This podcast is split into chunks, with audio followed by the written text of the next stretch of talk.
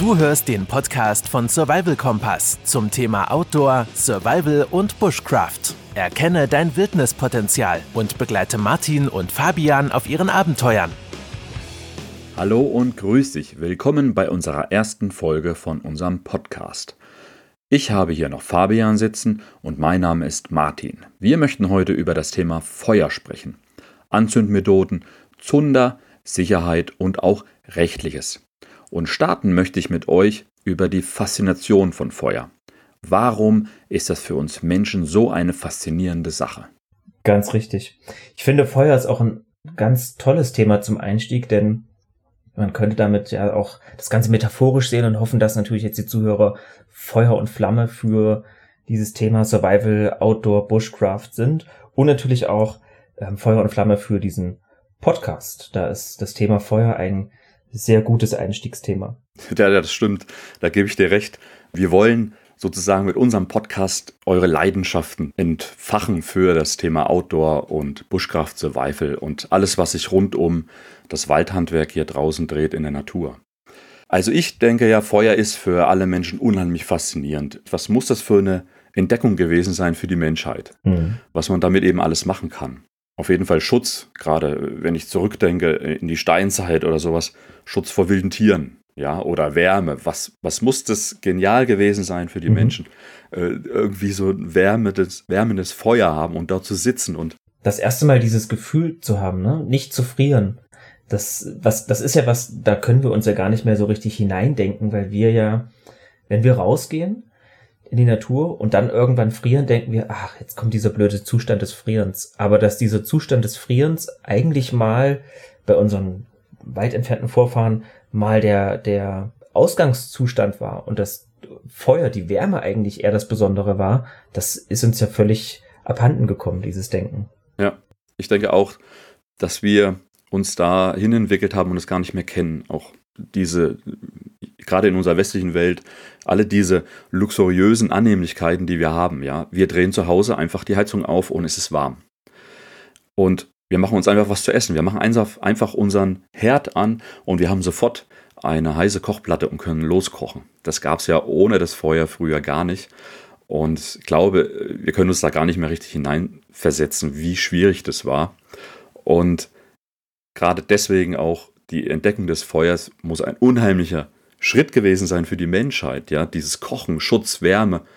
Und was mir auch noch eingefallen ist, die haben ja damit auch Dinge hergestellt, ja, also die haben ja die Asche benutzt, die haben selbst mit Feuer dann irgendwann Bäume gefällt, ja, selbst das geht ja, oder gerade diese, äh, die Kanus, die man kennt und die Boote, äh, Bäume ausgebrannt, also es muss irgendwie ein, ein richtiges Wunder gewesen sein für die Menschen. Absolut.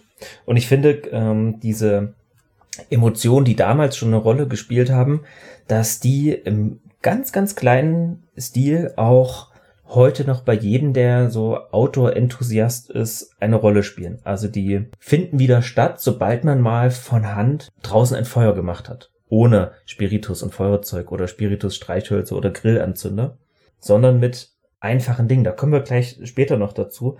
Aber ich finde diese Emotionen, man kann sich wieder eher hineinversetzen, denn jeder, der das mal gemacht hat, nicht mit Grillanzünder und Streichholz, sondern tatsächlich mit anderen Dingen oder vielleicht sogar ganz rustikalen Sachen, das ist so ein Gefühl von, war das Tom Hanks in Castaway? Ich habe Feuer gemacht.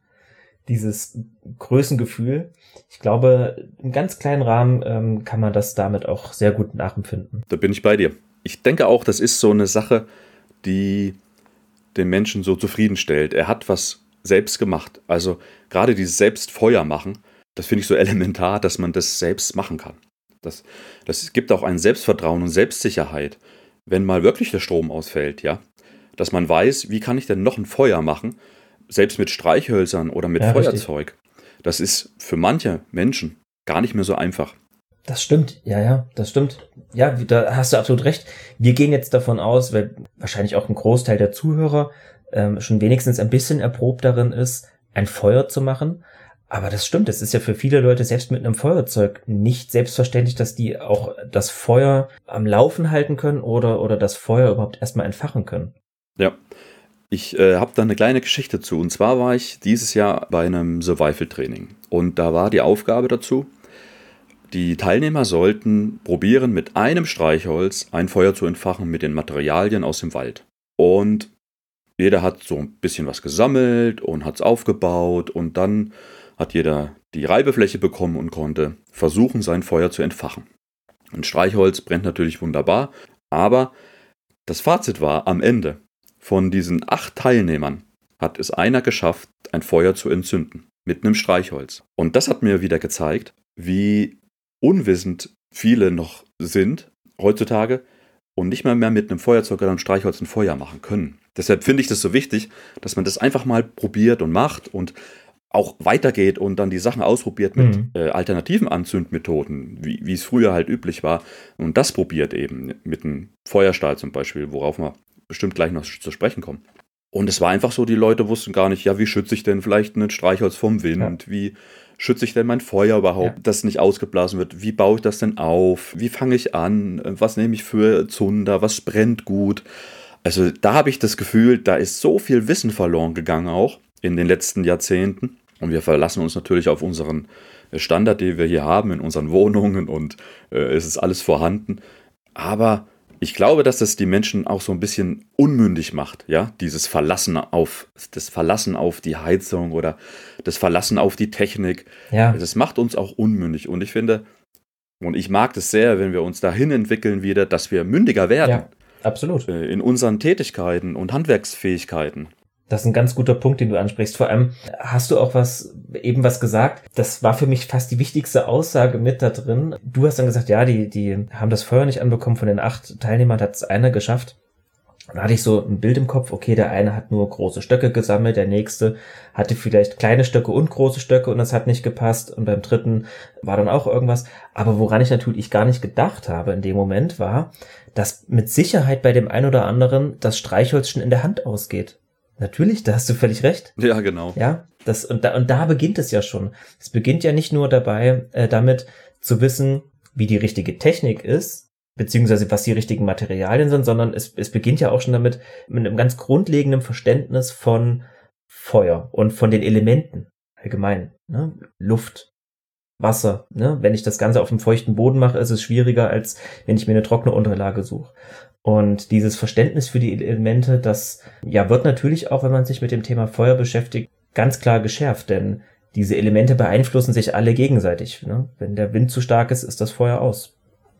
Oder wird richtig heiß, je nachdem, wo der Wind hinbläst. Genau, und das war auch in der Tat ein Problem. Es war der Wind bei jemandem. Ja, das Feuer mhm. äh, vom Streichholz wurde einfach ausgeblasen. Die Flamme war zu klein am Anfang. Zack kam eine Windböe aus. Ja, und in der Tat ist es so. Ja, man, Feuer ist halt abhängig von Wind, von Feuchtigkeit, von Brennstoff, vom Sauerstoff. Ja, ohne Sauerstoff funktioniert ja auch nichts. Also ein bisschen Wind ist dann gar nicht so schlecht später. Ja, also man kennt das ja äh, vielleicht ein bisschen so vom, vom Grillen, vielleicht kennt das jemand. Äh, um die Kohle zu empfachen oder um Feuer zu empfachen, bläst man ja auch gerne mal rein mit ja, seiner eigenen Luft. Genau, das ist ja der Sauerstoff. Papa hat früher den Föhn geholt und unten reingehalten. genau. Ja, und das finde ich total interessant, dass man sich da äh, so ein bisschen anliest oder reinhört oder kundig macht, wie funktioniert das alles. Es trägt einfach dazu bei, zufriedener und mündiger auch zu leben. Und das, mir macht es zum Beispiel unheimlich Spaß, das zu recherchieren. Wie funktioniert das überhaupt alles? Ja, die, so, so ganz natürliche Prozesse, die unsere Vorfahren Zehntausende von Jahren perfektioniert haben. Und das war den in, den, in Wahrheit im Blut, ja, sozusagen. Ja, und das haben wir verlernt, haben viele verlernt. Ja, und deswegen gibt es ja auch, glaube ich, auch das Thema Buschkraft, Survival, ja. Überhaupt Outdoor, wieder rausgehen, was selber schaffen mit den mhm. Händen, was selber äh, draußen kochen. Wie, wie viel Spaß macht das ja? Jetzt haben wir darüber gesprochen, was Feuer mit uns macht, welche Emotionen wir damit verbinden, warum Feuer wichtig ist. Lass uns mal in Medias Res gehen und mal darüber sprechen, wenn schon nicht Grillanzünder und Feuerzeug, wie machst du denn dein Feuer? Ich habe angefangen auch mit dem Feuerstahl. Ich habe gedacht, okay, bestellst dir so ein Teil, guckst mal, was das kann. Die gibt es in groß und in klein. Und dann schabt man an diesem Feuerstahl mit einem scharfen, scharfkantigen Gegenstand diese, mit, dieses Metall ab. Und während des Abschabens äh, während der Reibung entzünden sich diese kleinen Metallspäne. Und dadurch lässt sich ein Feuer herstellen. Und ich fand das am Anfang wirklich schwierig. Ich dachte, mein Gott, äh, wie soll ich ja. denn jetzt ein Feuer mit diesen Funken da anbekommen? Äh, ich habe es ja, ja, auch nie vorher gemacht und auch nirgendwo gesehen. Ich habe immer nur tolle Bilder gesehen oder auch YouTube-Videos. Mhm. Und habe gedacht, boah, das schaffst du auch, klar. Sah so leicht aus und habe aber, am, wo ich dann selbst das, den Feuerstahl in der Hand hatte, gemerkt, okay, so leicht ist es gar nicht. Und ich habe es auch bei dem äh, Survival-Training dieses Jahr gemerkt, das war auch für die Teilnehmer überhaupt nicht leicht. Ja, die haben das wirklich 20, mhm. 30 Mal hin und her gerieben und es entstanden auch Funken, war alles super. Aber der Zunder ging natürlich nicht an. Und es gibt da mhm. so ein paar Methoden, wie man das verbessern kann. Ich habe zum Beispiel eine Methode, die finde ich wirklich gut und die kann ich auch wirklich jedem Beginner empfehlen. Also ich habe einen kleinen Feuerstahl, der ist gar nicht so lang, der ist so 8 bis 10 Zentimeter lang und es gibt ja auch die richtig dicken XL Feuerstähle, wo so richtig mhm krasser Funkenflug entsteht. Das ist jetzt jedem selbst überlassen, welchen man mitnehmen möchte. Ähm, die großen sind natürlich ein bisschen schwerer, die kleinen sind handlicher. Ich habe auf jeden Fall einen kleinen und den habe ich schon sehr lange und den benutze ich auch regelmäßig. Ich schabe mir erst immer ein paar Späne ab, ohne dass Funken entstehen. Und die äh, mache ich einen kleinen Haufen mit diesen kleinen Spänen und diese Späne entzünde ich dann. Und das ist sozusagen mein Brandbeschleuniger. Und da lege ich dann auch den Zunder rein und dann brennt im Grunde auch alles schon. Braucht nicht viel können, das ist nur so eine Technik. Die habe ich mir auch abgeschaut bei einem britischen Buschkrafter, bei dem Paul Kirtley. Der hat das wunderbar erklärt und ab da war mir klar, so funktioniert, so mache ich das jetzt und es funktioniert auch und ich bin sehr dankbar, dass der mir das gezeigt hat. Und jetzt, jetzt nach, ja, weiß, wie oft habe ich das schon gemacht? Jetzt ist es äh, so ein bisschen ins Blut übergegangen. Hast du es ja. hast du es auch schon benutzt? Das, ja, natürlich. Bei mir war das so, ich bin auf den Feuerstahl gekommen, wie wahrscheinlich einige da draußen, über diese D-Max-Serie Ausgesetzt in der Wildnis mit diesem britischen Ex-Soldaten Bear Grylls. Und der hat bei diesen Abenteuern, sage ich mal, in Anführungsstrichen hier der erlebt, das ist natürlich alles gestellt fürs Fernsehen und so weiter, ja. ähm, hat er auch immer so einen Feuerstahl benutzt. Und das fand ich total spannend, wie der das schafft, auch wenn das Ding nass ist oder so, da Funken zu erzeugen. Und ich fand es mega interessant. Und dann habe ich mir auch einen bestellt und dachte so, naja, jetzt ist das Feuermachen ein Selbstläufer. Ja, war es natürlich nicht, sondern ich habe diesen damals, ne, diesen Kardinalsfehler gemacht, den wahrscheinlich ganz, ganz viele schon gemacht haben am Anfang und habe das Ding einfach viel zu weit weggehalten von meinem Zunder. Also selbst wenn alles stimmt, du hast den richtigen Zunder, du hast die richtigen Aufbauhölzchen ähm, oder hast dir vielleicht sogar schon Fettersticks gemacht oder irgendwas, äh, was das ist, kann man auch später noch dazu und hast alles vorbereitet, aber wenn du das Ding zu weit weghältst von deinem Zunder, fliegen zwar schöne Funken, aber die sind auf dem Weg zu deinem Zunder natürlich schon wieder abgekühlt. Hm. Deswegen war dann für mich die essentielle Erkenntnis, am besten den Feuerstahl irgendwo aufsetzen in deinem ähm, Zundernest oder in deinem Zunder und gezielt langsam reinfunken, so möchte ich das mal nennen. Mhm. Nicht so hin und her schrubbeln und dann möglichst viel, möglichst weit. Das bringt nichts. Und das ist vor allem auch sehr gefährlich, denn wenn man das im Sommer macht und es ist mal richtig knochentrocken draußen, und du sprühst da so Funken hin und her und hast es wenig unter Kontrolle, dann können diese Funken tatsächlich dann auch schon ausreichen, um nicht das Feuer zu entzünden, was du entzünden möchtest, sondern vielleicht drumherum, was du dann nicht mehr im, im Griff hast. Deswegen war für mich die essentielle Erkenntnis, aufsetzen und kontrolliert in eine Richtung funken. Ja, da bin ich bei dir. Äh, Gerade das kontrolliert, da bin ich auch ein Fan von. Also es gibt ja die eine Methode, wo man ganz schnell das so abschabt und es wird sich irgendwie entzünden. Klar, es funktioniert auch. Aber ich habe auch diese Methode Späne abschaben und dann benutze ich wirklich nur am Ende des Feuerstahls die letzten ein bis zwei Zentimeter und erzeuge ein, zweimal Funken und dann entzünden sich schon die anderen Späne und mein Feuer brennt. Also das ist auch mhm. für mich, ich mag es auch kontrolliert einfach. Ich weiß, ich bereite das jetzt vor und es ist ja oft so bei den ganzen Outdoor-Tätigkeiten, Survival, Buschkraft, egal was man macht, bei vielen Sachen oder gerade auch beim Feuer ist Vorbereitung wirklich wichtig. Ja. Das ist ja äh, auch beim Feueraufbau so. Ein Feuer entzündest du ja, kannst du vielleicht schnell entzünden, ja, wenn du dich aber nicht drum gekümmert hast, um dein Brennmaterial, dann bist du, hm, bist du nur am Laufen. Aus. Ja. ja. Also dann ist es schnell aus, genau. Also auch hier die Vorbereitung wieder. Und ja, so mache ich das eben auch mit dem Feuerstahl. Hm. Was hast du denn noch so an Anzündmethoden, die du probiert hast oder? Ich muss dazu sagen, ich habe in Vorbereitung auf diese Folge, habe ich mich mal hingesetzt und habe überlegt, okay, womit hast du denn schon alles in Feuer angemacht? Und was mir tatsächlich ganz zum Schluss eingefallen ist, war die Methode, die ich eigentlich als allererstes ausprobiert habe. Und die habe ich nicht ausprobiert, als ich Outdoor Survival für mich entdeckt habe, sondern die habe ich als Kind tatsächlich ausprobiert, weil ich weiß nicht mehr, wer das war, ob es mein Opa, meine große Schwester, irgendwer hat mir mal eine Lupe auf die Hand gehalten im Sommer. Auf den Handrücken. Und das wurde ziemlich schnell, ziemlich heiß. Ja. Und genau, das ist auch noch ein Hilfsmittel, was natürlich gerade jetzt im, im Zeitpunkt der Aufnahme ist jetzt Dezember, ein bisschen schwierig ist, damit ein Feuer anzumachen, weil wir wenig direkte Sonne haben. Aber im Sommer funktioniert das mit der Lupe einwandfrei.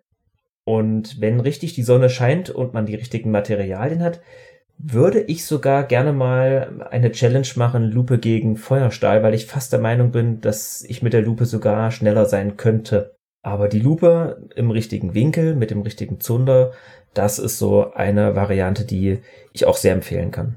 Ja, sehe ich auch so. Und ich glaube sogar, dass das Feuermachen mit Sonnenenergie in dem ganzen Buschkraft-Survival-Bereich leider ziemlich vernachlässigt ist, weil es natürlich nicht so spektakulär ist. Es, es sprüht keine äh, tausend Funken und ja. tolle Bilder ähm, für Instagram kann man damit auch nicht machen. Aber es ist eine super zuverlässige Methode, wenn die Sonne scheint. Und es gibt ja wirklich so kleine Lupen in Scheckkartenformat, die hast ja. du immer in deiner Brieftasche, in dein Portemonnaie. Und das finde ich genial. Also es das heißt, auch für dein Everyday Carry, für dein EDC ist es super, eine Lupe dabei zu haben. Weil mhm. du kannst, sobald die Sonne scheint, ein Feuer entzünden. Und es geht wirklich schnell, wenn du das paar Mal geübt hast, du findest, äh, musst dir den Fokuspunkt suchen, suchst dir den richtigen Zunder und du hast ja eine kleine Glut und transportierst die Glut dann zum Beispiel in ein Zundernest und dann brennt eigentlich schon dein Feuer. Und ich habe auch so eine Erinnerung an meinen Opa und meine Oma, dass ich da auch früher so gegögelt habe. Oder auch mit der Lupe. Ich kenne das noch von früher aus der Schulzeit. Da haben wir einfach die Dinge angekokelt mit der Lupe. Ja. Ne? Und dann äh, wurde mir auch später erst klar, ja, was haben wir da eigentlich gemacht? Warum haben wir da äh, alles Mögliche angegogelt bis zu kleine Insekten oder sowas, ja? Ja, ja, wir haben zum Beispiel auch äh, Papierflieger angezündet und aus dem Schulfenster rausgeworfen in der Pause und solche Sachen. Oh je. Nicht nachmachen. Ganz dumm gewesen, würde ich heute so nicht mehr unterstützen, aber man denkt da natürlich als Stift nicht daran. Aber ja, genau, ja. solche Sachen. Ja, also Lupe finde ich wunderbar, auch gerade. Es ist eine ganz leise Methode und mhm. eine ganz sanfte Methode. Nicht spektakulär, aber sehr zuverlässig. Wenn natürlich, sofern die Sonne, sofern die Sonne scheint, ja. Und es funktioniert natürlich auch gut, wenn man keine Lupe zur Hand hat, aber das Prinzip der Lupe kann man trotzdem nutzen. Mit Glas oder mit dem, hm, wie soll ich das sagen, mit dem Boden von Sprühdosen. Mhm. Die haben ja meist auch so ein, ich hoffe, ich bin, liegt da jetzt nicht falsch, aber ein Zuhörer wird mich vielleicht berichtigen. Ähm, die haben ja so einen konkaven Boden. Mhm. Und wenn man da auch den, den Fokuspunkt findet und die vorher natürlich schön poliert und die nicht unbedingt verrostet ist, kann man eben sogar auch mit Dingen, die man in der Natur findet. Leider hinterlässt ja der Mensch überall seine Spuren in der Natur, aber es ist auch möglich, damit auf diese Art und Weise der Lupe ein Feuer zu entzünden. Definitiv. Ich habe das selber schon probiert mit, einem, mit dem Dosenboden von einer alten äh, Gaskartusche vom, äh, Gas, vom Gaskocher. Und das hat besser funktioniert, als ich erwartet habe. Du mhm. brauchst natürlich guten Zunder, der sehr schnell anfängt zu glühen, aber das funktioniert wunderbar diese konkav oder konvex, ich bin mir jetzt auch nicht mehr sicher, auf jeden Fall diese, dieser gewölbte Dosenboden, wo die Sonnenstrahlen eintreffen und dann entsteht eben dieser Fokuspunkt. Und dann habe ich mal recherchiert. In heißen Gegenden, äh, zum Beispiel im Süden, da machen die Menschen mit solchen gewölbten Spiegeln wirklich ihr Essen warm. Ja, das sind, das mhm. gibt, da gibt es richtige, äh, wie sagt man, Kocher, um Essen zu kochen. So heiß wird es. Und klar, man kann damit ein Feuer entzünden. Und es ist eine wunderbare, auch energieschonende Methode. Man nutzt natürlich das Sonnenlicht ja. wieder. Und du hattest gerade noch die Glasscherben angesprochen. Das ist ein Riesenproblem im Wald, weil dadurch entstehen Waldbrände. Die Glasscherben, die müssen nur einmal falsch liegen, und die Sonne drauf strahlen und die Glasscherbe ist vielleicht sogar noch ein bisschen gebogen oder gewölbt und schon entzündet sich der Waldboden. Genau das gleiche Problem gibt es ja auch mit Wasserflaschen. Wenn du eine Wasserflasche mit mhm. Wasser füllst und du findest den richtigen ja. Winkel, dann kannst du damit ja auch ein Feuer entzünden. Oder, äh, was mir auch noch eingefallen war, war nicht die Wasserflasche, sondern die Lesebrille. Ja, es sind schon mhm. Brände, Richtig, ja. Brände in der Wohnung entstanden, weil die Lesebrille von der Oma falsch lag und die Sonne so eingestrahlt ist, dass sich eben was dahinter entzündet hat. Also gerade auch, um das Thema Sicherheit aufzugreifen, Lupen oder Lesebrillen immer schön einpacken, weil das muss wirklich immer nur der falsche äh, Winkel von der Sonne dort einstrahlen und schon äh, brennt irgendwas. Genau. Sollte im Übrigen, falls in der Lupe ähm, oder falls die paar Zuhörer tatsächlich das mit der Lupe mal ausprobieren wollen oder sich die Lupe tatsächlich in ihr Everyday Carry ähm, hinzufügen wollen, ihr solltet das sowieso immer gut schützen, denn je stumpfer diese Oberfläche wird und je mehr kleine Kratzer drauf sind, desto schwieriger wird es, ähm, damit ein Feuer zu entzünden. Also passt da gut drauf auf. Naja, ah das war mir noch gar nicht so klar. hm. Ja. Im Gegensatz zu dir komme ich ja eigentlich eher aus so einer anderen Richtung. Ich komme ja eigentlich so ein bisschen aus dieser Prepping, Urban Survival Richtung und du bist ja eher so aus der Richtung Bushcraft und deswegen haben wir festgestellt, dass die dritte Methode, die wir uns ausgesucht haben, jeder, da liegen wir ganz schön auseinander, oder? Ja, ja, ich glaube auch. Erzähl mal, was hast du? Oder ja, dann, dann, okay, dann fange ich gerne an. Ja. Meine dritte Methode, und da muss man jetzt wirklich aufpassen, ist tatsächlich die, wahrscheinlich werden es viele auch kennen, aber ist die Methode, die 12 Volt Batterie und Stahlwolle. Ja, jetzt mag man denken, okay, was hat das jetzt mit Bushcraft zu tun? Das, gut, eine 12 Volt Batterie könnte man vielleicht noch irgendwo finden, wenn man irgendwie halbwegs urban irgendwo unterwegs ist. Aber Stahlwolle, finde mal Stahlwolle draußen. Mhm. Ja, aber ich hätte es nicht mit aufgenommen jetzt in diese Folge, wenn es nicht so super effizient wäre. Ich bin leider kein Physik- und Chemie-Ass, deswegen kann ich nicht genau erklären, welche Prozesse da ablaufen. Aber wenn man Stahlwolle ist in jedem Baumarkt erhältlich und 12 Volt Blockbatterien sind in jedem Supermarkt erhältlich. Nur ganz kurz die Stahlwolle an beide Kontakte halten und die Stahlwolle geht sofort in Flammen auf. Ist super effektiv und so effektiv wie es ist, auch leider so kreuzgefährlich. Also wer das mal ausprobieren möchte, bitte nicht in geschlossenen Räumen, bitte auch macht's mit wenig Stahlwolle, weil die fängt sofort an zu brennen. Genau, und transportiert es auf keinen Fall zusammen. Also wenn ihr so einen Zundersäckel habt oder so, packt da die Stahlwolle ruhig rein, aber die 12 Volt Batterie unbedingt woanders lagern.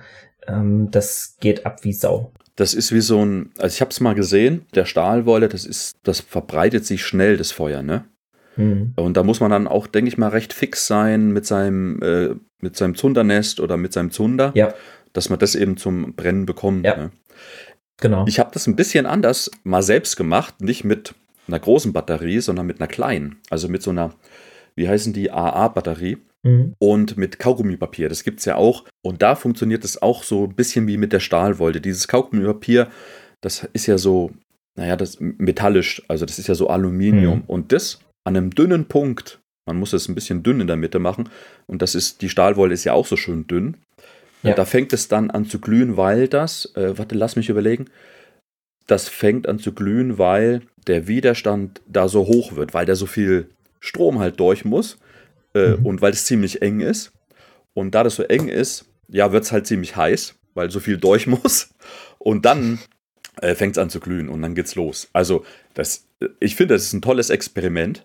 Äh, Gerade das zu Hause mit der kleinen Batterie, das kann man mal machen. Stahlwolle bin ich und der großen Batterie bin ich völlig bei dir. Ich glaube, das, das sollte man nur draußen machen. Ist aber recht interessant, wie das funktioniert. Ich finde das gut, auch gerade so, ja, sich in städtischen Gebieten äh, da auch zu helfen zu wissen und mit diesen Sachen umzugehen, die man dort äh, findet. Ne? Ja klar, wir dürfen auch ähm, nicht vergessen, ich bin da wahrscheinlich auch so ein bisschen unorthodox, was das Thema Bushcraft und Survival in Kombination angeht, ähm, weil ich denke, okay, ich finde es toll, wenn jemand mit natürlichen Materialien natürliche Dinge herstellen kann. Aber es ist ja so ein bisschen anachronistisch, denn wir leben ja nun mal in 2020, Zeitpunkt dieser Aufnahme. Und so Dinge wie Batterien oder eben auch so eine Stahlwolle, die existieren ja. Also warum soll ich nicht auch Dinge nutzen, die bereits existieren? Ne? Also deswegen, da bin ich sehr pragmatisch und ähm, denke mir, ja, klar nutze ich das. Wenn das da ist, dann, dann denke ich da nicht drüber nach, ob das jetzt ähm, den besonderen Outdoor natürlichen Charme hat oder nicht. Ne? In so einer nenne es jetzt mal Survival-Situation, bin ich einfach froh, wenn das Feuer an ist. Auf jeden Fall. Ich bin da auch bei dir. Das bedeutet für mich auch ganz grundsätzlich dieses Survival und Bushcraft und auch Outdoor allgemein und diese ganzen Handwerkssachen, äh, dass man über den Tellerrand schaut und immer das benutzt, was man parat hat. Ja. In einer Notsituation ist mir das eigentlich ziemlich egal, was ich für ein Messer habe. Wenigstens, ich habe ein Messer. Und wenn das ein Taschenmesser ist, ein kleines, ist mir das auch egal. Es hilft mir unheimlich schon. Und deswegen bin ich auch völlig bei dir, die Vielfältigkeit, die, die man bekommt durch diese ganzen Themen, äh, die werden einem helfen, in, ja, vielleicht wirklich mal in einer Notsituation äh, das Beste draus zu machen. Mhm. Jetzt erzähl mal von deiner dritten Methode. Ich habe ja so eine Vorahnung, was du da aufgenommen hast. Genau, ich habe noch was ganz Urtümliches und ich bin so ein Fan von diesen urtümlichen Sachen, die unsere Vorfahren eben auch schon benutzt haben und ich bin auch ein Fan davon, dass man mhm. dieses Wissen eben äh, erhält und auch wieder erlangt. Und ich habe dieses alte, urtümliche Schlageisen, was ein Stück Metall ist, wo viel äh, Kohlenstoff drin ist. Ja, ähm, man kann es auch vergleichen mit einem Werkzeugstahl von zum Beispiel eine Pfeile. Eine Pfeile hat auch vielen Kohlenstoff oder auch äh, von mir aus auch eine Handsäge. Ja, also das kann man dann mal ausprobieren. Das könnt ihr mal ausprobieren.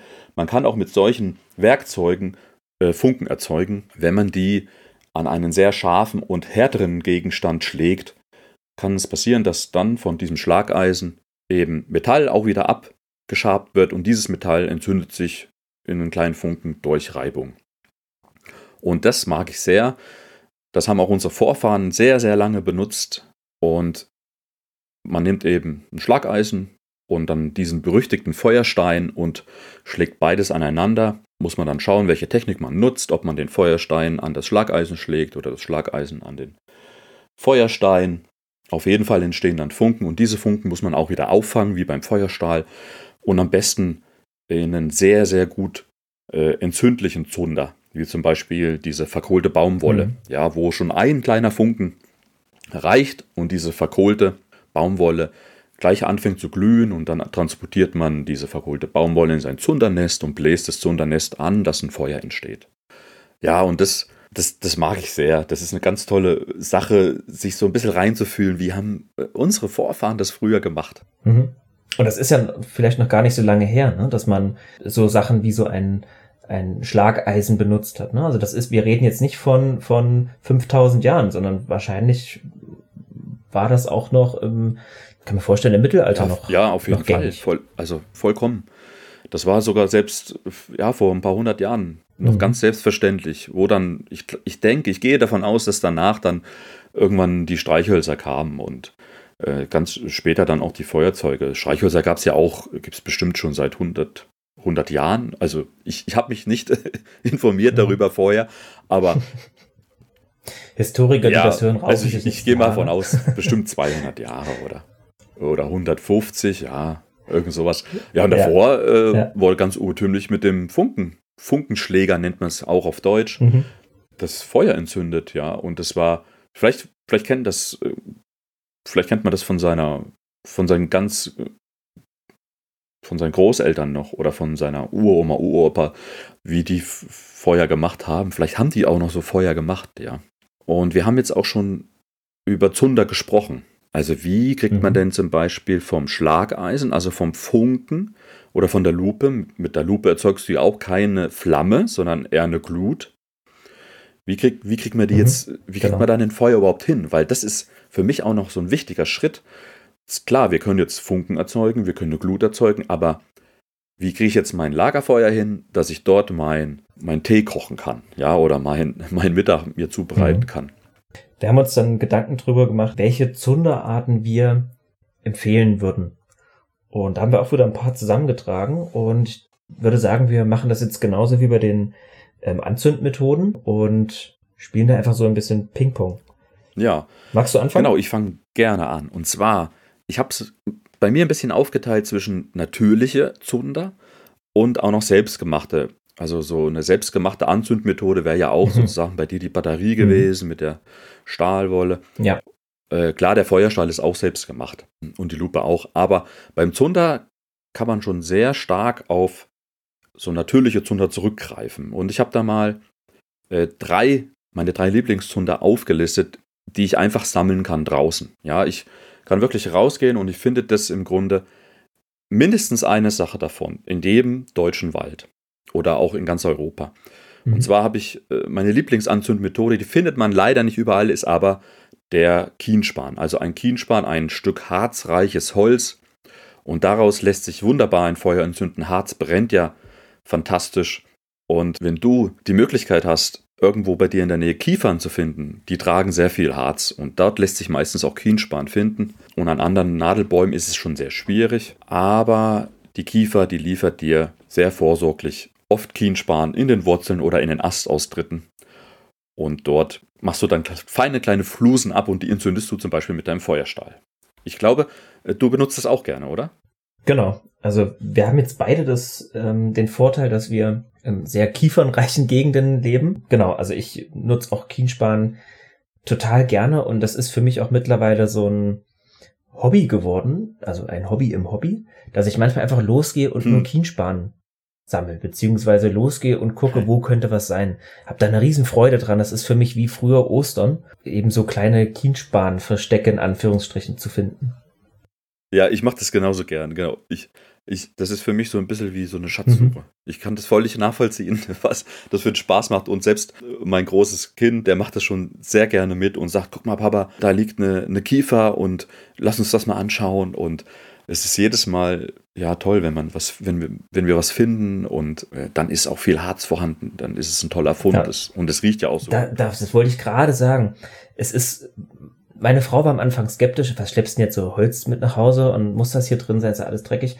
Ja, ja. Und dann lag das mal einen Tag im Flur und dann roch dieser ganze Flur so schön nach, nach Holz und gerade jetzt in der Weihnachtszeit ist es unglaublich schön, wenn das, wenn dieser Harzgeruch die Wohnung durchflutet und ähm, also jeder, der da so ein bisschen was dem, dem äh, abempfinden kann oder der sich vielleicht sogar für so Aromen interessiert, Kienspan, ganz feine Sache. Ja, da bin ich bei dir. Meine natürliche Methode ist der Kiefer vielleicht ähnlich, weil beide, ist auch ein Baum, aber kein Nadelbaum, und beide Bäume kommen ziemlich häufig an den gleichen Stellen vor, weil sie beide eher auf so sandigen Untergründen zu finden sind. Und das ist die Birke. Die Birkenrinde jeder weiß, wie eine Birke aussieht, dieser meist weiße Baum ähm, ist voll mit ätherischen Ölen. Deswegen hat man das häufig, dass man denkt, oh, da liegt eine Birke und will hingehen und die anfassen und dann merkt man, oh, der ganze Baum ist ja eigentlich komplett verfault. Der ist eigentlich gar mhm. nicht mehr da, aber die Rinde ist noch wie am ersten Tag da, sage ich jetzt mal ein bisschen übertrieben. Und die verrottet eben nicht so schnell. Und das liegt an den ätherischen Ölen, die in der Rinde sind. Und wenn man diese Rinde kann man auch in großen Flächen abschneiden und man raut die ein bisschen auf mit dem Messer oder mit einem anderen kantigen Gegenstand und bekommt dadurch auch so kleine weiße Locken. Und die sind auch ideal als Zunder. Ja. Ebenso wie der Kienspan brennt dieser Zunder auch ziemlich schnell und vor allem auch ziemlich heiß. Ja, gerade die Birke äh, hat noch so viel mehr zu bieten als nur diesen Zunder, diese ätherischen Öle, das ist ja das, was da so brennt. Mhm. Und ich mag das auch, gerade die, die Birke, ich glaube, die findet man wirklich noch, noch viel häufiger als zum Beispiel jetzt Kienspan. Also bei der ja. Birke ist ja wirklich super einfach. Irgendwo am besten natürlich keinen im Saft stehenden Baum anschneiden. Die Rinde ist ja wie die Haut des Menschen für den Baum. Natürlich. Deshalb, es gibt ja auch viele umgefallene Bäume und da lässt, da bediene ich mich auch oft ist auch ein bisschen wie so Kienspann suchen. So schöne kleine Birkenplättchen mitnehmen und daheim noch ein bisschen austrocknen lassen und sofort äh, hast du wunderbaren Zunder wieder für deine Ausflüge dabei.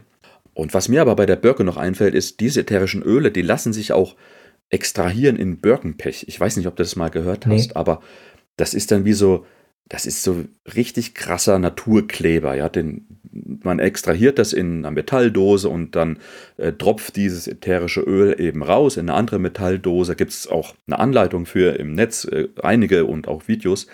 Und das gibt dann so eine richtig pechschwarze Flüssigkeit. die, wenn du die, sie erwärmst, äh, wieder weich wird. Mhm. Und damit haben zum Beispiel auch unsere Vorfahren äh, ihre Pfeilspitzen angeklebt an ihre Pfeile vom Pfeil und Bogen. Ja, oder äh, haben ihre Messer in, ähm, in die Griffe äh, äh, angepasst. Äh, ihre Messer haben sie ja hergestellt aus großen mhm. Steinen, scharfen Steinen, scharfkantigen Steinen. Und dann haben die das sozusagen verklebt mit diesem Birkenpech. Und das will ich unbedingt nochmal probieren. Ich habe das noch nicht gemacht, weil das ist eine ziemlich qualmende Angelegenheit und das kann man, kann man eben nicht so im Hinterhof machen oder vielleicht neben Nachbarsgarten. Aber die Birke, eine wunderbare Baum, auch gerade für Survival oder Buschkraft. Ähm, ich kenne es noch, dass man sich noch Behälter herstellen kann aus der Rinde. Ja. wie du gesagt hast, die ist so, ja, das ist so ein bisschen wie, ja, man kann sie nicht so brechen und biegen wie Leder, aber es, es hat einfach eine, ist eine tolle, feste Struktur, diese Rinde. Und wenn man so einen schönen, schönes Teil findet, wo keine Astgabelungen sind, dann lassen sich daraus auch wunderbare Gefäße mhm. herstellen, mhm. ja. Oder auch Kochgefäße. Es gibt Leute, die kochen da drinne, ja, in so einem Birkenrindenbehälter. Das funktioniert auch. Ja, also Birke ist toller Survival-Baum sozusagen. Ja. Okay, ich habe noch was, ich weiß nicht, ob das, ob ihr das kennt oder ob du das noch kennst. Ich habe noch eine natürliche Anzündmethode und zwar heißt die Punkwut. Mhm. Kennen viele nicht, aber ich glaube, ihr kennt das Holz, was ich meine damit. Und zwar ist das dieses verfaulte Holz, was so ganz leicht ist, wie so ein bisschen Styropor, ja, ja wo die Zellstruktur äh, ausgehöhlt ist und im Grunde ist, sind nur noch so diese, diese Zellen, diese leeren Zellen des Holzes übrig.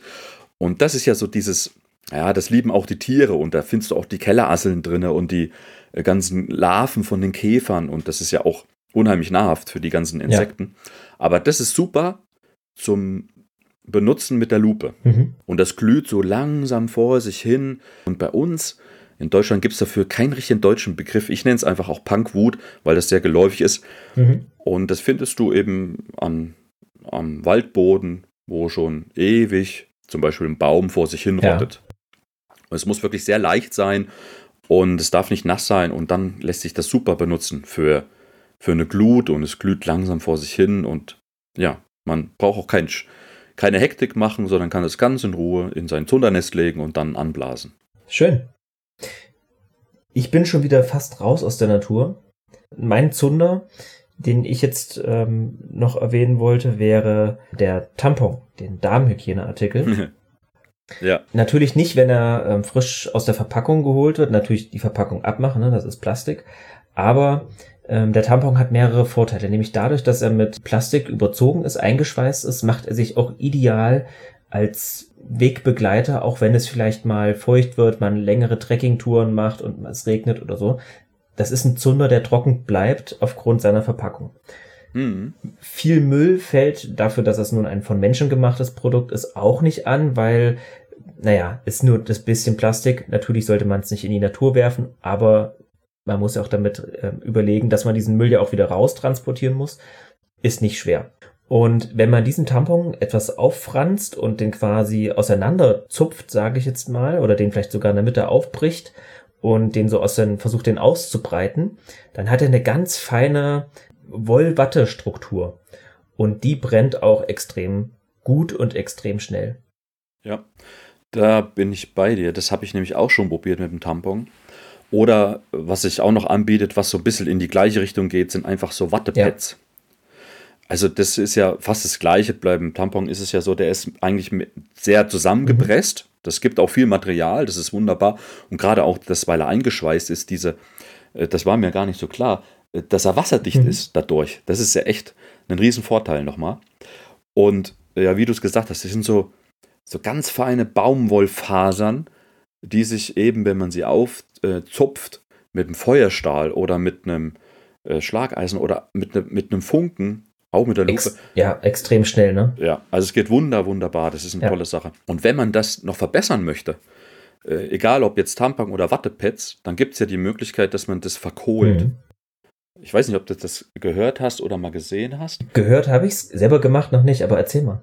Mit diesen, mit einer Metalldose unter Sauerstoffentzug äh, verkohlen. Mhm. Du nimmst dir einfach eine alte Metalldose, machst ein Loch rein, steckst dein Wattepad rein, dein äh, Tampon oder auch das Punkwut und schmeißt es in dein Lagerfeuer oder stellst es auf den Gaskocher und wenn du gar nichts anderes hast zum Verbrennen oder zum Heißmachen, geht das auch zu Hause auf dem E-Herd. Ja, habe ich auch schon gemacht. Da hat natürlich die Frau geschimpft, weil das ein bisschen stinkt. ähm, es wird dann in der Dose unter Sauerstoffentzug das Material verkohlt. Und der Riesenvorteil dadurch ist, dass sich das noch viel, viel besser entzünden lässt. Also da reicht wirklich ein Funke vom Feuerstahl oder vom Schlageisen und es glüht wunderbar. Und das haben auch unsere Vorfahren genutzt. Die hatten zum Beispiel immer diese verkohlte Baumwolle mhm. dabei. In Englisch nennt man das Charclose. Und die hatten sie immer dabei in ihrem Döschen. Da hatten sie ihren Feuerstein drin, ihr Schlageisen und verkohlte Baumwolle. Und damit haben sie immer ihr Feuerchen angemacht. Das ist auch ganz einfach herzustellen. Wie gesagt, einfach ins Feuer und so lange warten, bis der weiße Rauch aus dem Loch entfernt ist. Man kann diesen Rauch auch anzünden. Manche zünden den an, dann brennt es ein bisschen oben raus.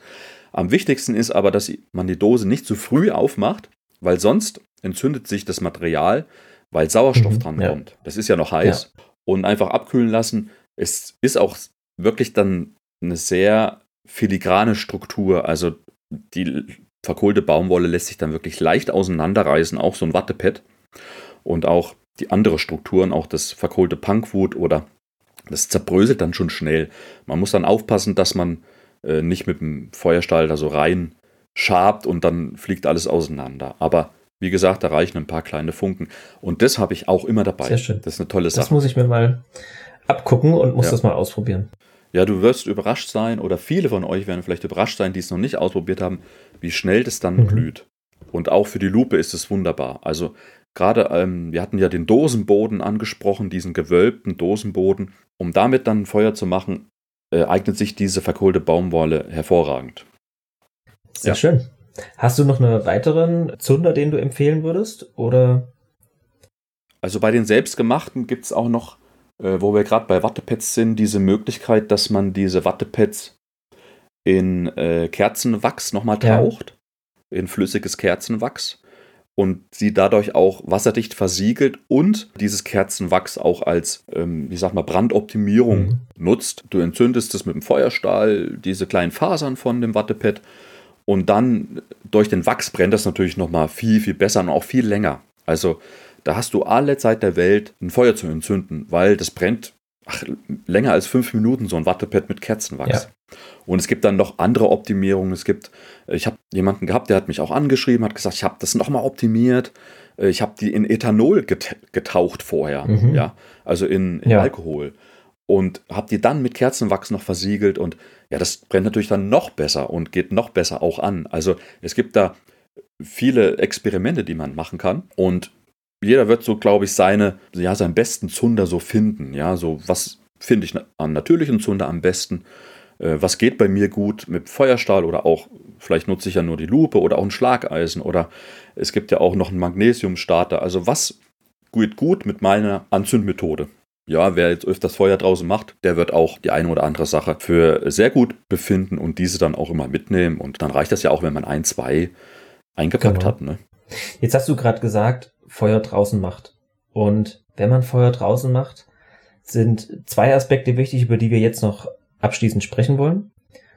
Und das ist einmal Schutz, also einmal Schutz für das Feuer, aber auch Schutz für die Umgebung. Ja. Und dann anschließend auch noch den, ja, vielleicht etwas kritischen rechtlichen Aspekt. Wie schützt du denn dein Feuer? Also ich mache das eigentlich immer ganz klassisch. Sobald ich irgendwie Steine in der Nähe finde, nutze ich diese Steine, weil die einfach zwar die Wärme schnell leiten, aber sie isolieren das Feuer relativ gut gegenüber den anderen Naturmaterialien, die da draußen so rumliegen. Was würdest du noch empfehlen an Schutzvorrichtungen? Also ich habe die Erfahrung gemacht, dass es recht gut ist, wenn man unter das Feuer noch so eine, so eine Lage mit dicken Stöcken mhm. legt. Weil du schützt dadurch das Feuer von unten. Ich sag mal mal, wir machen jetzt ein Lagerfeuer. Und du schützt dein Feuer eben von unten vor Feuchtigkeit zum Beispiel, schützt aber auch den Boden vor dem ja. Feuer. Ja, es gibt zum Beispiel das Problem, wenn du ein bisschen eine Kuhle aushebst oder ein Feuer machst, also ich würde immer ein bisschen eine Kuhle ausheben Und da gibt es das Problem, dass dort Wurzeln sein mhm. können, die sich entzünden. Ja. Die glühen so langsam vor sich hin und es gab schon Waldbrände. Da hat man dann festgestellt, nach vier bis fünf Tagen kam es die Glut wieder an die Oberfläche und hat ein Feuer entzündet. Ja, das, das glüht wirklich unter der Erde dann so ganz langsam weiter, die ganze Wurzel entlang. Gibt es wirklich, kann ich mir auch vorstellen. Ja. Ich habe noch nicht die Erfahrung gemacht, aber ich mache es auch wirklich so, ich lege ein kleines Holzbrett Holzbett unter das Feuer und schaue natürlich auch, ob da keine Wurzeln sind, beziehungsweise ich entferne dann die Wurzeln oder ich suche mir sogar einen anderen, anderen Platz mhm. aus. Genau. Und die Steine, ja, die sind auf jeden Fall wichtig. Also würde ich immer empfehlen, Steine zu nehmen und auch da schauen, dass man keine nassen Steine aus dem Bach nimmt, weil die können explodieren, wenn die sich zu schnell erhitzen. Oh ja, das ist ein sehr guter Hinweis. Hätte ich jetzt gar nicht dran gedacht, aber da hast du absolut recht, ja. Ich nutze manchmal noch, gerade wenn ich, ähm, also ich habe hier einen Wald in der Gegend, da ist sehr viel Forstarbeit und manchmal hinterlassen die Förster so einzelne Holzscheiben Mhm. Also die gehen da mit der Kettensäge einmal durch und dann sind, entstehen da so große Holzbretter aus den Scheiben und die sind nicht nur sehr, sehr schön für zu Hause, dekorativ, sondern man kann da auch ideal die nutzen, um da drauf ein kleines Feuer zu machen, wie so eine Art Tisch. Und natürlich, wenn das Feuer groß genug ist, würde das Ding dann irgendwann auch anfangen zu brennen, aber solange es nur ein kleines Feuer ist, um vielleicht mal eine Tasse Tee drauf zu erwärmen oder so, geht das auch sehr gut auf diesen, auf diesen runden Holzscheiben. Ja, denke ich auch. Also, das ist ein guter Schutz für den Waldboden mhm. auch. Ich sehe es auch oft bei anderen Buschkraftern. Die haben teilweise auch so Feuerdecken dabei, ja, so Wärmeschutzdecken, mhm. Die sie jetzt nicht unter das Lagerfeuer legen, aber zum Beispiel unter ihre Outdoor-Kocher, wie zum Beispiel unter einen Gaskocher oder unter die Buschbox oder unter den äh, Hoboofen. Ja. Die legen die drunter, damit sie eben nicht den Waldboden beschädigen, weil das Problem ist, gerade bei der Buschbox, dass dort unten drunter dann sehr oft alles stark verkohlt ist. Ja. Und es schadet natürlich der Natur oder auch beziehungsweise den Insekten und den Tieren, die ja äh, auch in der Erde dort mhm. leben, die werden dann halt gegrillt. Ne? Ja. Also nicht so gut. Also ich finde es super, dass die Leute das machen, ja. ja. Dass sie wirklich, also es gibt so viele, die auf die Sicherheit achten und ich bin erstaunt, wie viel Schutz oder wie viel Rücksicht diese ganzen Buschkrafter oder Outdoor-Fans legen äh, auf mhm. die Natur. Also wie viel Rücksicht die nehmen auf die Natur. Das finde ich toll und ich kann es auch nur empfehlen und es ist auch echt wichtig, dass wir das machen. Und hier, äh, ja, mit einer guten Portion Respekt umgehen, wenn wir mit Feuer hantieren. Ja. ja. Es gibt den Fall, das Feuer ist doch ein bisschen größer geworden, als du das erhofft hast. Was ist da für dich? Hast du immer ähm, genügend Wasser dabei, wenn du Feuer machst? Oder hast du vielleicht sogar, schleppst du einen kleinen Feuerlöscher mit dir rum? Hast du eine Feuerdecke? Was, mhm. was hast du quasi noch als Exit-Strategie, falls das Feuer doch droht, außer Kontrolle zu geraten? Ja, das ist ein guter Punkt. Meistens habe ich nicht so viel Wasser dabei, sag ich mal, vielleicht ja, ich habe für mich meine ein, zwei Liter dabei, wenn ich jetzt einen Tagesausflug ja. mache. Ich sag mal, wenn es jetzt wirklich brennt, würde ich auch das Wasser nehmen und den Tagesausflug natürlich äh, abbrechen, weil nichts ist schlimmer als einen Waldbrand zu entfachen. Das möchte ich nicht erleben, ich möchte auch nie dafür verantwortlich ja. sein. Wenn jetzt aber nicht genug Wasser dabei ist, gibt es ja auch die Möglichkeit, natürlich ein Feuer zu löschen mit Erde oder Sand. Das ist auch eine tolle Sache. Deswegen sage ich auch am besten am Anfang ein bisschen eine Kuhle ausheben. Dann hast du schon mal Erde neben der Kuhle liegen, die du nutzen kannst, um auch dein Feuer schnell zu löschen. Und was auch eine tolle Möglichkeit ist, ich habe oft eine richtige, hundertprozentige Wolldecke dabei. Ja. Da setze ich mich drauf, die kann ich nehmen, wenn es kalt wird und so weiter. Und mit dieser Wolldecke lässt sich auch ein Feuer löschen. Wenn es jetzt nicht ein, ja, ein Riesenfeuer ist, klar. Aber die ist schon so, naja, wie, wie groß ist die? Die ist so zwei Meter mal zwei Meter. Und die kann ich nochmal falten und die kann ich sofort aufs Feuer drauflegen.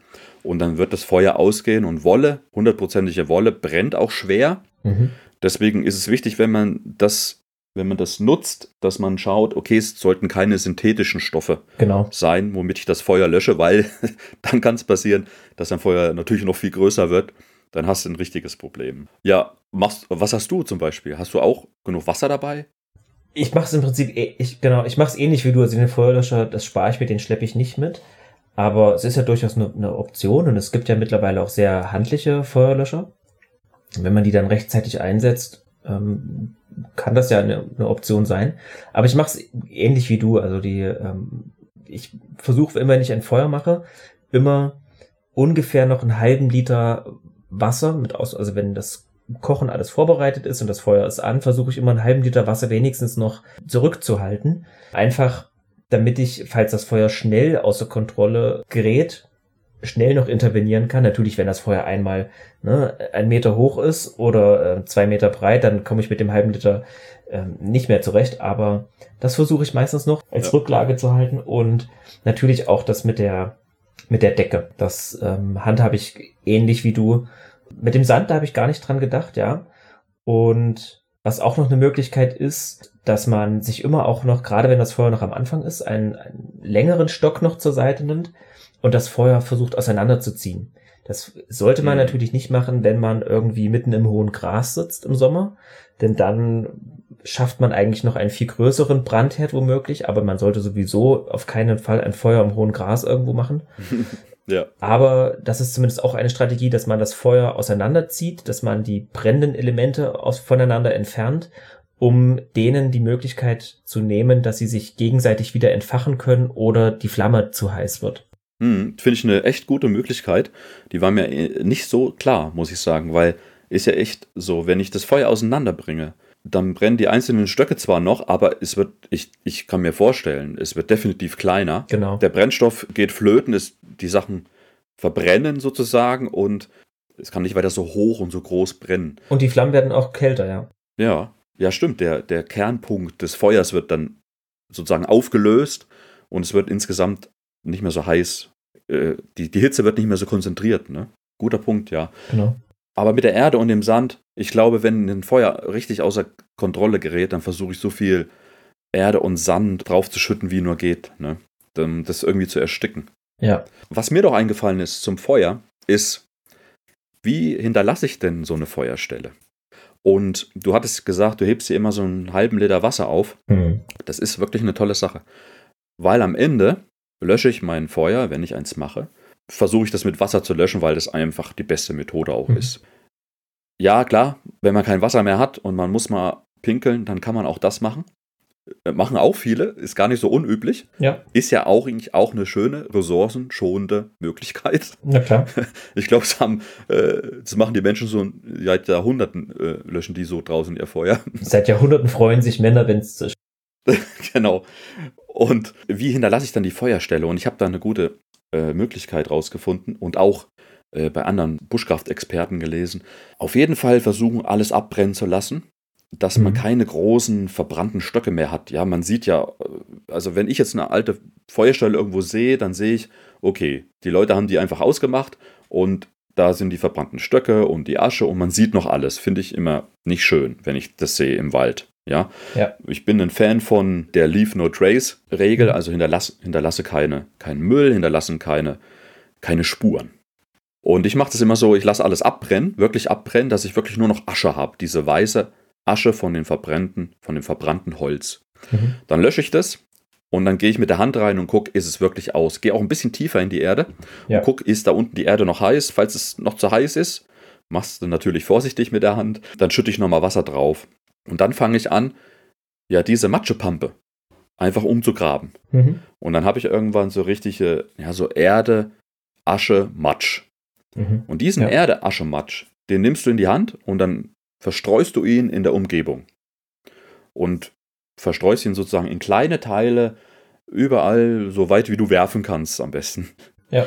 Und am Ende hast du noch eine Erdkuhle übrig. Da machst du dann wieder die Erde rein, die du ja vorher ein bisschen ausgehoben hast.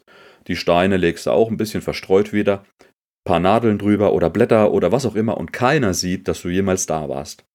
Und das finde ich eine wirklich gute Sache, dass man den Platz, den man benutzt hat in der Natur, so hinterlässt, wie man ihn vorgefunden mhm. hat. Genau. Jetzt ist es so, du bist ja auch Buchautor und hast ja ein Buch zum Thema Feuer geschrieben. Und ich nutze jetzt einfach mal die Gelegenheit und ähm, möchte den Zuhörern da draußen das auch wärmstens empfehlen. Das ist die Feuerfibel.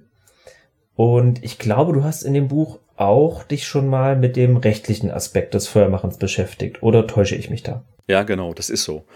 Die Feuerfibel, die habe ich dieses Jahr geschrieben, weil ich einfach Feuer unheimlich faszinierend finde und dort alles mal komprimiert festhalten mhm. wollte. Also die ganzen Zunder- und Anzündmethoden. Und da gibt es auch einen Bereich, da geht es nur um das Rechtliche. weil mir das gefehlt hat in anderen Büchern. Ich habe auch noch andere Bücher hier über Feuer und auch äh, andere Survival- und Bushcraft-Bücher behandeln das leider viel zu stiefmütterlich, auch gerade wie ist da der Aspekt in Deutschland? Weil jedes Land hat wieder ja. andere Regeln und Rechte. Aber wie ist es in Deutschland? Und man denkt ja immer, na gut, Feuer, ja, werde ich auf einem Feuerplatz bestimmt machen dürfen. Es gibt so verschiedene Feuerstellen, aber wie ist es denn im Wald, ja? Oder wie ist es mhm. auf der Wiese? Oder wie ist es überhaupt draußen, wo was nicht mein Grundstück ist? Und da ist es eigentlich, wenn man mal ganz streng genommen jetzt uns das anschauen, so, dass du nirgendwo ein Feuer machen darfst, außer es ist dein Grundstück. Und selbst mhm. wenn es dein Grundstück ist, musst du zum Wald einen gewissen Abstand halten, 100, 200 Meter, wegen dem Funkenflug. Und ja, und im Grunde sitzen wir Buschkrafter, unsere Valvelisten und Outdoor-Enthusiasten jetzt nun ja auf dem, auf dem kalten Arsch sozusagen. Wie machen wir ein Feuer? Ja, und in, in der Tat ist es eine Grauzone. Ja. ja. Also was zum Beispiel wirklich hundertprozentig rechtlich sicher ist, ist, du holst dir eine Genehmigung, um ein Feuer zu machen. Im Wald, da musst du natürlich den Waldbesitzer kennen, wenn es ein Privatwald ist. Oder wenn der Wald dem Bund gehört oder der Gemeinde, dann musst du natürlich dort den Ansprechpartner finden und einen Antrag stellen, dass du an diesem Datum zu dieser Uhrzeit ein Feuer machst. Aber nicht nur das, sondern du musst auch begründen, warum du das machst. Mhm. Und dann schickst du diesen Antrag ab und dann kannst du Glück haben und die sagen, ja, kannst du machen oder nein. Es gibt auch noch äh, alternative Möglichkeiten. Du gehst einfach zu einem Bauernhof und kennst vielleicht den Bauern und der hat vielleicht Felder oder auch Wälder und sprichst mit dem, ob du dort äh, ein Feuer machen darfst. Das ist sozusagen der Privatbesitzer. Die sind gar nicht so oft abgeneigt. Ja, man kann ja auch einfach ja, zum Bauernhof hingehen und sagen, ich möchte, möchte heute mal eine Nacht bei dir schlafen auf dem Feld. Ist es möglich? Mhm. Hier hast du 10 Euro, hier ist mein Personalausweis, du weißt, wer ich bin. Ich, hier hast du eine Kaution von, weiß ich nicht, 50 ja. Euro. Und die sind da eigentlich recht angenehme Gesellen. Ja, und hm, wie machen wir das mit dem Feuer? Ja, es ist, wie gesagt, oft eine Grauzone und ich finde, so viel Spaß wie auch ein Feuer machen macht, wenn die Gefahr hoch ist, dass der Wald abbrennt oder wenn es wirklich draußen 30 Grad sind seit drei Wochen, dann mache ich garantiert kein Feuer. Ja, mhm. also da ist mir mein Spaß auf jeden Fall nicht so viel wert wie die Sicherheit. Ja. Das ist ein ganz guter Punkt und ich denke, da sind zumindest wir beide uns einig. es wird bestimmt Leute geben, die sagen, na ja, und äh, mache ich trotzdem. Das muss natürlich jeder für sich selber wissen und auch jeder ähm, am Ende des Tages äh, mit sich selber ähm, ausmachen, ob er diese Gefahr eingehen möchte, ob er auch allgemein dieses Risiko eingehen möchte, ein Feuer zu machen, nicht nur im Sommer, sondern auch allgemein, denn, ja, wie du schon gesagt hast, die rechtliche Situation ist in Deutschland nicht ganz einfach für den Endverbraucher, so möchte ich es mal nennen. Ja. Und ja, das wollten wir auf jeden Fall noch mal ganz kurz hier anschneiden und die Zuhörer da draußen zumindest aufmerksam machen auf diesen rechtlichen Aspekt. Denn Feuer machen macht Spaß, Feuer machen stärkt natürlich das Selbstvertrauen. Es ist ein Skill, den wir unbedingt fördern sollten, den jeder, der sich mit diesem Bereich beschäftigt, auch äh, durchaus auch bei sich verbessern sollte. Da kann man immer was verbessern, aber im Hinterkopf behalten, ist zumindest juristisch schwierig. Ja, definitiv. Und es ist auch was anderes, wie im Wald zu schlafen. Das ist ja auch so eine Grauzone. Ja. Ne? Einfach einen Tab aufschlagen, Hängematte. Wenn da der Förster kommt oder der Inhaber, ja, und der sieht dich dabei und der findet es nicht gut, naja, dann scheucht er dich meistens weg oder du sprichst mit ihm. Manche sind auch ganz äh, angenehme Gesellen dort. Mhm. Das ist lange nicht so schlimm, wie wenn der sieht, dass du dort ein zwei Meter hohes Feuer machst. Ja. Also wenn das passiert, da kennen die auch keinen Spaß. Ja, ja, also da holen die auch die Polizei, da hast du auch teilweise bei so großen Feuer definitiv, gehe ich davon aus, eine Anzeige am Hals. Wenn du dort schläfst, ja, und sagst, hey, ich, ich mache das, um mich weiterzubilden, mhm. ich will Sachen lernen, ich will wissen, wie ist denn das, draußen zu schlafen, ähm, wir haben das, wie, wie war das für unsere Vorfahren, äh, wie ist das ohne Mauer, ohne Mauern zu schlafen, ohne Tür? Ich finde das nämlich gar nicht so einfach, oder ich fand das gar nicht so einfach. Na klar. Mhm. Aber im Thema Feuer, da kennen die meisten äh, Waldbesitzer oder Förster oder Jäger, die kennen da keinen Spaß. Also, und wenn man jemanden kennt, ja, der der Waldbesitzer ist, unbedingt ansprechen, mit denen ins Gespräch gehen, mit denen seine äh, Argumente erläutern, äh, die Aspekte, was machst du da überhaupt, auch wenn er dich überhaupt mal dort im Wald sieht und du baust da vielleicht äh, einen Buschkraftstuhl oder hast hier ein kleines Lager errichtet. Das ist immer gut, wenn man vorher auch weiß, auch wenn man sie nicht kennt, wie verhalte ich mich gegenüber solchen Weisungsbefugten, äh, was möchte ich denen auch erklären? Und wie gehe ich mit solchen Menschen um, dass man dort äh, friedlich zueinander kommt. Ja. Gut, ich denke, wir haben das Feuer, äh, das, das Feuer, das Thema Feuer ähm, ausreichend behandelt und falls doch noch irgendwie Fragen dazu sind, einiges unklar geblieben ist oder wir mit unseren Ausführungen nicht ganz eindeutig waren, schreibt uns an, hinterlasst einen Kommentar dazu, ähm, genau, und wir würden uns auf jeden Fall über Feedback freuen. Dann würde ich sagen, sind wir für heute durch und hat mir Spaß gemacht, Martin. Ich freue mich auf unsere nächste Folge. Auf jeden Fall, Fabian. Ich fand's großartig. Es hat mir auch echt Spaß gemacht. Wir werden den Podcast ja auch bei iTunes und Spotify drin haben. Über eine positive Bewertung freuen wir uns. Und wir werden auch zukünftig über Outdoor Survival Bushcraft sprechen.